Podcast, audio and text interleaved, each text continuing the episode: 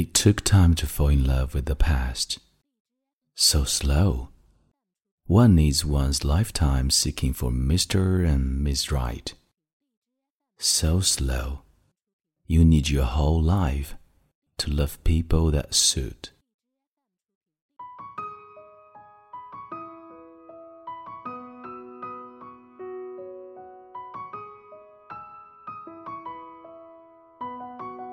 Hello, 欢迎收听英语美文朗读，我是你的朋友孟非 Phoenix。今天与你分享的美文叫做《从前慢》。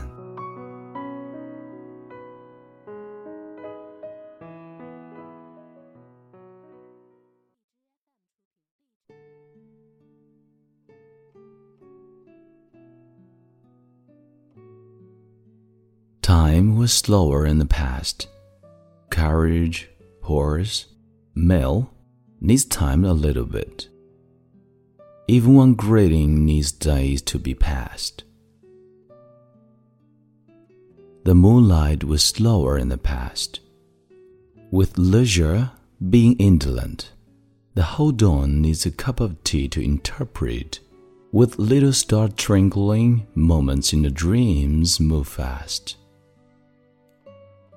The pace was slower in the past. From one village to another near it, one needs a whole day on foot.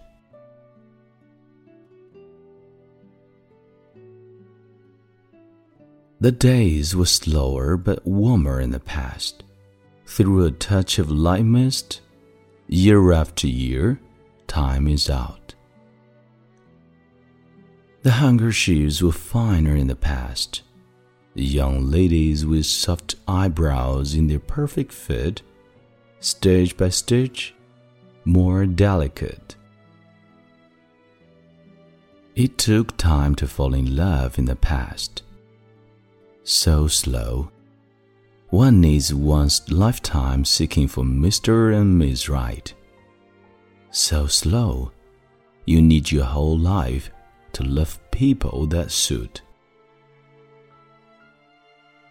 Now, with everything on the go, one gets up earlier a little bit. No time to say good morning, even a hug, you cannot wait. In fact, in the city center, even five minutes on foot, or a bit of leisure time after your breakfast everything is different. Now is faster. Everything is in a replacement. So fast that life is easily departed even you cannot notice it. In fact, cluttered life can be combined by one after one highlight. Like the classical furnishing mixed with modern decoration in a sample apartment. Less dull, less stale, much more exquisite.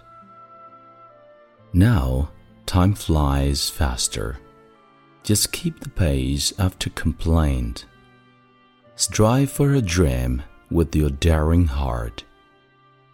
Embrace your leisure time until you are old, but not in the past. Why not plan for your future earlier to some extent? Now is faster. Dating with your love after dinner, no time left. In fact, time is innocent, but it is all your mind's fault. With a peaceful mind, walking around the bell tower and all straight choosing a book in a country library, wandering in the old avenue on foot. You forget time has vanished. Now is faster, so fast that we always recall beauty in the past. Passionately think of the world once in its purest in fact, for your current anguish, beat it. Go to the North Square and close your eyes in a moment, overwhelming yourself with those golden days in the past.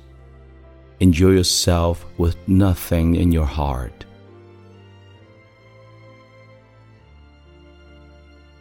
It is good to be an ordinary person at heart thought. When you said slow pace is fine, I back you a lot. When he told fast pace adds more spice to life, I agree without second thought. Like mansion with its luxury, tiny apartment with its refinement. Good or bad? tell me not.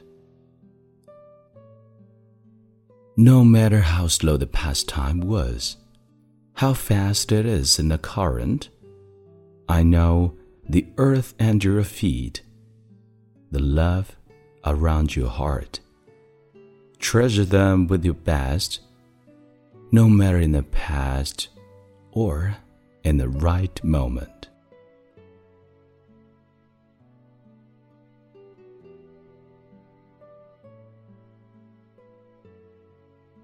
感谢你收听英语美文朗读，本期节目到这里就结束了。欢迎你在微信订阅号搜索并关注“英语美文朗读”，来和我一起邂逅更多暖声美文。这里是英语美文朗读，我是你的朋友孟非 Phoenix。Thank you for listening and see you next time.